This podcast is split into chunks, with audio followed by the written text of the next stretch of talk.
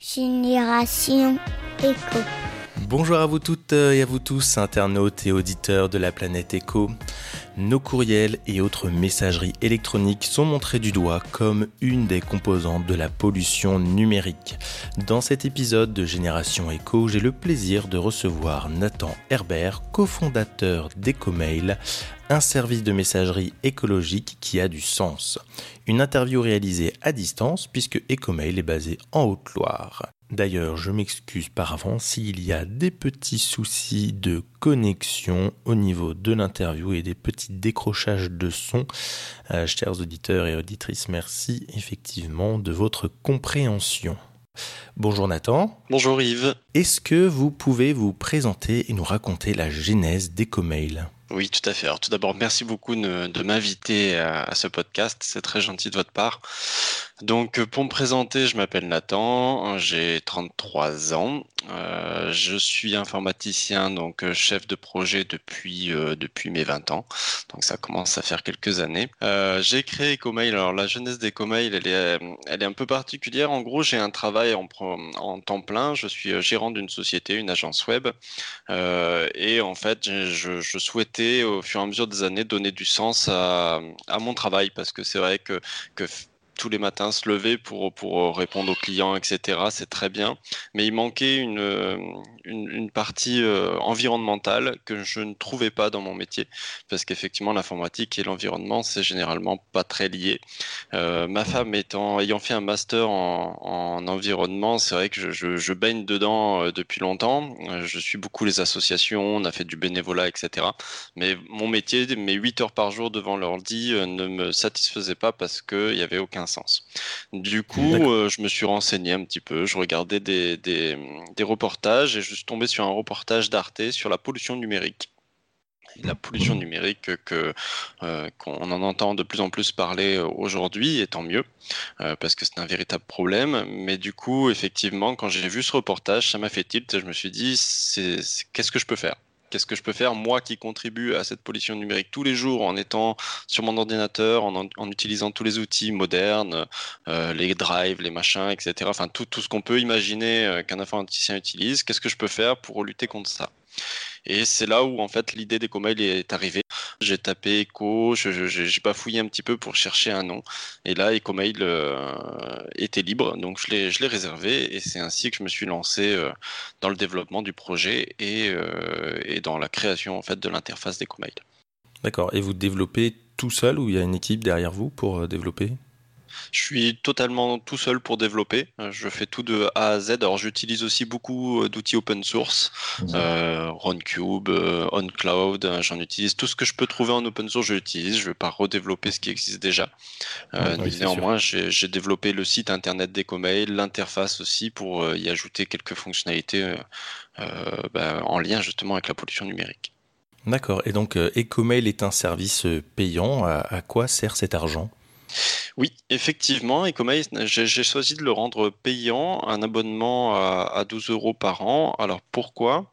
Euh, Parce que justement, au tout départ euh, d'Ecomail, le, le service était gratuit. Et en fait, je voulais que le service, en plus de sensibiliser sur la pollution numérique, finance des ruches. Euh, et pour financer ces ruches, euh, donc parce qu'on sait bien que le déclin des abeilles est un véritable problème, euh, pour financer ces ruches, j'ai compté sur un système de dons. Donc ça a très bien fonctionné, c'est-à-dire qu'il y a eu beaucoup de personnes qui ont réalisé des dons, mais l'engouement vers, vers Ecomail était tel, entre guillemets, enfin pour moi en tout cas, à mon échelle, que je me suis dit ça va pas être durable, c'est-à-dire que les frais techniques vont largement augmenter, le support technique va prendre beaucoup plus de place dans, dans mes journées, et, les dons suffiront pas pour maintenir un service sur la durée comme ça de qualité. Et c'est là où je me suis dit, je vais passer le service payant, mais juste le rendre payant ne m'allait pas, parce que ça n'agissait pas pour l'environnement. Euh, et du coup, je me suis dit, voilà, 50%, donc la moitié de tout ce qu'on gagne hors taxe, hein, bien sûr, parce que la TVA, ça c'est, on peut pas, on ben peut pas grand chose avec ça, euh, mais 50% de, du montant hors taxe irait à des associations euh, qui, elles, bah, sont sur le terrain. Moi, je suis pas sur le terrain, je suis devant mon ordinateur parce que c'est mon métier. mais il y a des gens dont le métier, c'est justement d'agir, de protéger l'environnement, la biodiversité. Et, je veux soutenir avec le projet ces, personnes. Et donc, c'est pour ça que la, bonne, enfin, que, que, que la boîte mail est payante pour justement reverser la moitié de tout ce qu'on reçoit à ces associations partout dans le monde, principalement en France, en Belgique actuellement. D'accord, ouais. Donc si euh, j'utilise Ecomail, hein, finalement, je fais des bonnes actions euh, dès que j'utilise euh, ce service. donc c'est des actions autour de l'écologie, mais il y a aussi peut-être le côté social, solidaire, éventuellement? Alors pour l'instant, on s'est focalisé sur tout ce qui était environnement, biodiversité, sur protection de, des animaux, protection de, de, la nature dans son ensemble, euh, les déchets sur, euh, par exemple, euh, on a on a quoi? On a les Blangios, par exemple, on a la volée de Piaf, qui est un centre de sauvegarde qui va qui va protéger et soigner les animaux. On a eu Forest Calling qui qui a acheté des, des, forêts pour pour les préserver, pour les bloquer en fait, pour éviter qu'elles soient détruites.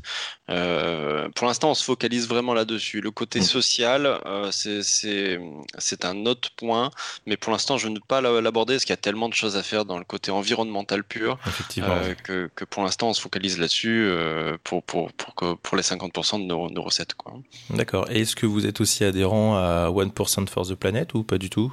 Oui, tout à fait. On est adhérent à 1% pour la planète depuis, un, depuis deux ans, je crois, et aussi à Tech for Good France.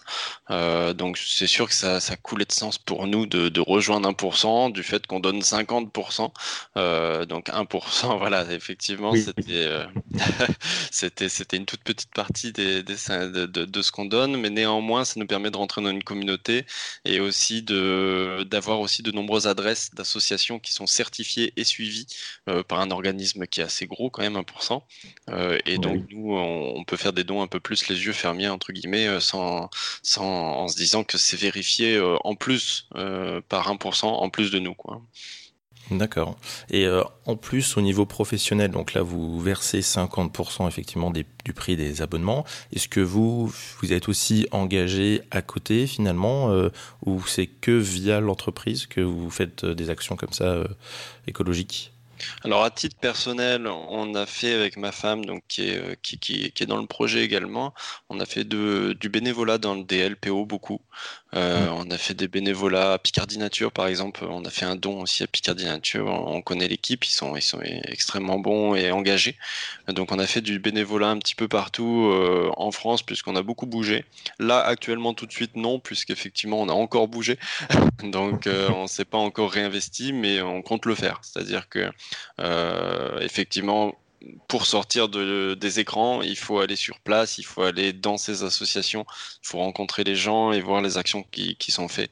Il faut euh, mettre des crapauducs, il faut rattraper un crapaud et le déplacer pour éviter qu'il se fasse écraser. Enfin, il faut faire des actions concrètes pour se rendre compte euh, que c'est nécessaire en fait vraiment et qu'il y a mhm. vraiment besoin de ça.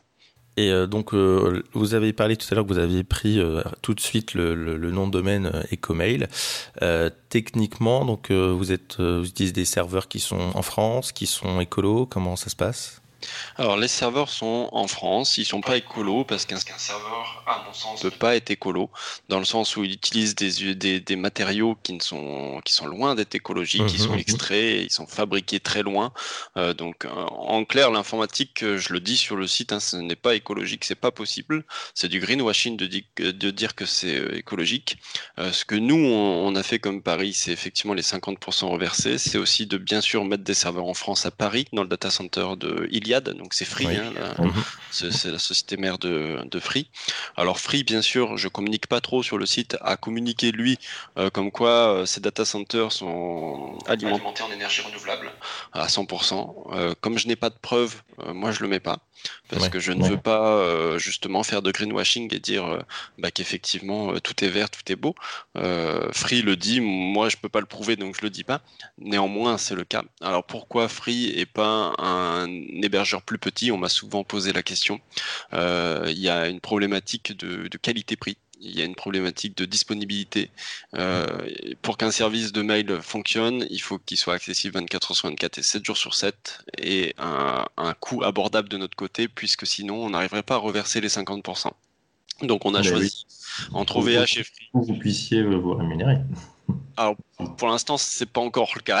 Donc, euh, ah non, on n'en est pas encore à ce point-là, ou très faiblement en tout cas. Euh, pour être tout totalement transparent, on rémunère ma femme 600 euros par mois via son auto-entreprise, puisqu'on est transparent aussi sur Ecomail. C'est une des, euh, des valeurs qu'on souhaite, qu'on souhaite communiquer, mais, rien de plus. Hein.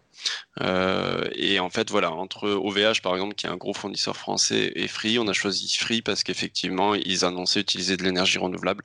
Euh, en France pour leur data center. D'accord. Oui, parce que sinon, euh, il y a hum, Infomaniac en Suisse qui est quand même à, fond là-dedans et qui axe quand même pas mal sa communication sur euh, le fait que ces serveurs soient ISO, plein de normes, plein d'énergie renouvelable. Ça aurait pu être aussi un, un bon, comment, un bon service pour, pour Ecomail, non? Mon serveur. C'est tout à fait exact. Alors Informatiac, effectivement, il est en Suisse, donc il n'est pas en France. Et c'est vrai qu'à la base, je voulais vraiment euh, localiser euh, en France, puisqu'on est la majorité des utilisateurs, en tout cas, sont français. Euh, donc c'était un point important pour moi.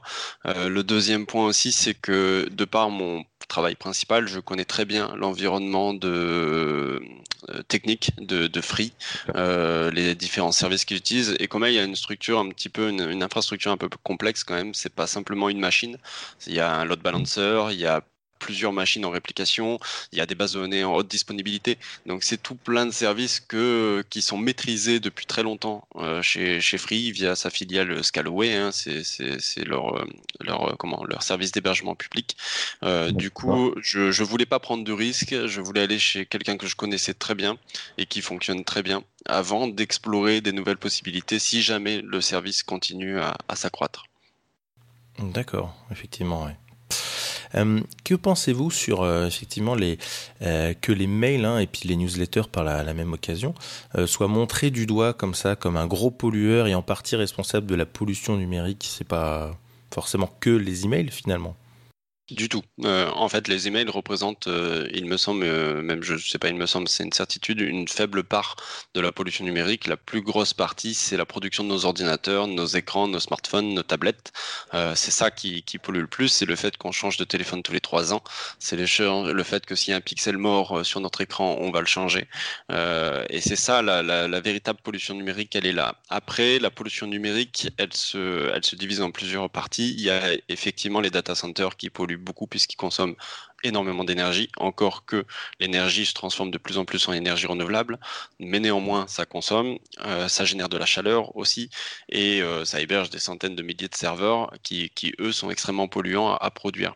Euh, le problème des emails, c'est qu'on les accumule en fait. C'est qu'un email, c'est tellement anodin aujourd'hui dans la vie de tous les jours, comme un SMS, on en reçoit des centaines par jour, et c'est à peu près ça, une centaine par jour par utilisateur, et on y fait pas attention, on les laisse là. Et si on continue euh, comme ça, c'est-à-dire que tous ces emails sont stockés sur des machines, sur des infrastructures, donc ça nécessite d'avoir toujours plus d'espace disque pour stocker ces emails.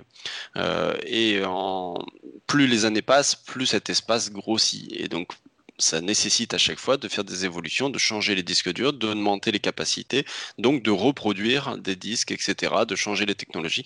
Donc en fait, c'est tout un, tout un cercle vicieux qui fait que nos simples emails, c'est une c'est une action que chacun peut faire euh, sans pour autant se priver de la technologie, sans dire ben voilà moi je vais pas vivre avec un ordinateur ni un téléphone, je ne veux je ne veux rien. Ça peut être un choix, mais si on veut quand même profiter de cette technologie, on peut faire quelques actions sur Internet pour euh, pour diminuer notre empreinte euh, environnementale, notamment supprimer ses emails, se désabonner des newsletters quotidiennement parce qu'on en reçoit tout le temps, faire le tri vraiment vraiment tout le temps en fait. Par exemple, pour exemple, sur EcoMail, si euh, une boîte email personnelle, euh, à partir du, moment où vous dépassez les 500 emails stockés, vous allez recevoir une petite notification sur l'interface, bien sûr, hein, pas par email, qui vous dira euh, que vous êtes moins éco-responsable. On va vous inciter à supprimer vos mails parce qu'au final, pour mon exemple à moi, ça fait 4 ans que j'utilise EcoMail à titre personnel. Je ne dépasse jamais les 500 emails stockés, même pour une utilisation tout à fait classique. C'est-à-dire que bah, je supprime mes emails au fur et à mesure, mes emails envoyés aussi, il ne faut pas les oublier cela, mes emails reçus, euh, ma corbeille emails. au final, ça, c'est devenu un automatisme tous les jours. Je fais mon petit tri, hop, je supprime en fin de journée. Et, ainsi, je garde un niveau de stockage raisonnable et donc une pollution générée par, par mon, ma messagerie raisonnable par rapport à, des personnes qui n'ont pas conscience de ça et qui laissent enfler leur, leur, leur messagerie, qui ont 10 000, 20 000, 30 000 emails en boîte de réception, dont un tiers non lu. Euh, et, et, ça, bah, c'est c'est réellement un problème puisque ça augmente considérablement la, consommation d'énergie, l'espace disque euh, et, tout ce qui va derrière, quoi, en fait. Hein. Mais est-ce que les, justement les fournisseurs d'emails sont pas aussi un peu fautifs à proposer, alors là j'ai pointé du doigt Gmail, hein, mais euh, à proposer des, grosses euh, capacités, du coup les gens vont se dire bah on s'en fiche, j'ai de la place donc finalement je vais le garder, ça sert à rien que je le jette. Il y a peut-être aussi là-dedans quelque chose qui, il y a des actions à faire où il faut que les mastodontes euh, aussi prennent le pas à ce niveau-là, non? Oui, que je suis complètement d'accord avec vous. En fait, je pense que effectivement, euh, Gmail, Orange et La Poste, etc., pour en parler un peu ceux qui sont connus en France, euh, devraient avoir des notifications justement pour inciter à la suppression, ce qui n'est pas le cas du tout. Euh. Ils devraient, voilà, avoir une politique environnementale sur la gestion des emails qui, qui soit visible, alors qu'actuellement elle est invisible. ils vont, ils vont nous parler en fait de la diminution de leur consommation énergétique de leur data center, etc le recyclage des serveurs, ça c'est très très bien, c'est très bien comme évolution, mais ils ne parlent pas des petites actions, donc la gestion des emails, ça effectivement ils n'en parlent pas, et effectivement bah, Google ça a toujours été ça, on donne euh, énormément d'espace, euh, comme ça vous recevez énormément de données, on traite toutes ces données, on en fait de la publicité, c'est aussi comme ça qu'ils génèrent, c'est pas pour rien que votre boîte euh, Google ou autre est gratuite, hein, faut, tout ce qui est gratuit, quand c'est gratuit c'est vous le produit, tout ça. Tout à fait, j'adore dire cette phrase aussi. moi, moi j'adore aussi parce que c'est la stricte vérité. Et si on utilise un service gratuit, on, accepte le fait que nos données servent à, financer ce service. Et pourquoi j'avais choisi les 12 euros pour EcoMail, c'est que j'avais euh, lu dans un article, euh, je ne sais plus où, il y a très longtemps, que en moyenne, une boîte email sur Google coûtait 12 euros, euh, enfin rapportait pardon 12 euros à Google par an grâce à, la ah publicité qu'il arrivait à générer. Donc c'était à peu près le montant que, que, bah, que j'avais lu, quoi, hein, et c'est pour ça qu'Ecomail, je l'ai placé à 12 euros.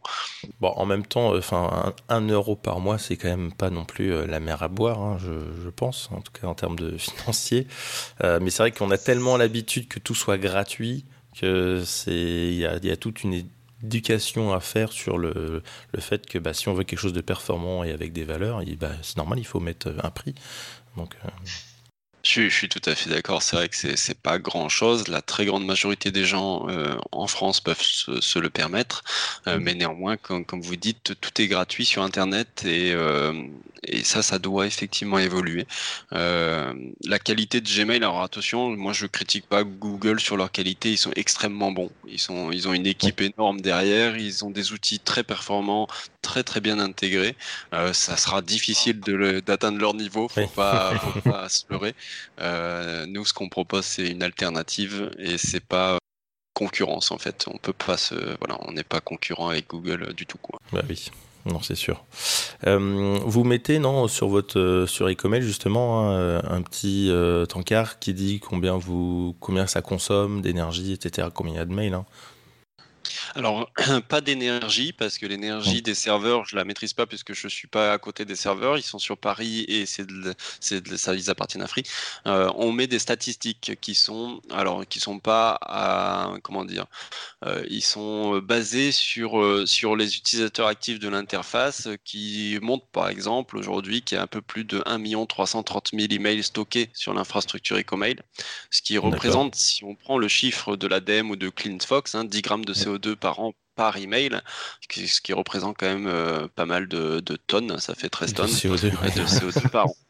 Il y, a, quand même un point, je veux quand même préciser. Un email, euh, on dit que ce qu'on trouve sur Internet, les différentes sources, c'est 10 grammes de CO2 par an. Euh, c'est effectivement une moyenne parce que c'est pour un email qui contient des pièces jointes. Euh, un email tout à fait classique ne va pas consommer autant euh, parce qu'il n'y a que du texte, donc là c'est pas la, même taille. Pour la pièce jointe, si vous envoyez une photo à 10 emails différentes, cette photo elle va être dupliquer 10 fois sur les 10 serveurs d'hébergement de vos, de vos destinataires. Et en plus de ça, il faut penser que les serveurs d'hébergement sont eux-mêmes dupliqués parce qu'il faut de la sécurité et de l'accès 24 sur 7. Donc les données ne sont pas en une seule version, ils sont dupliqués, voire triplés.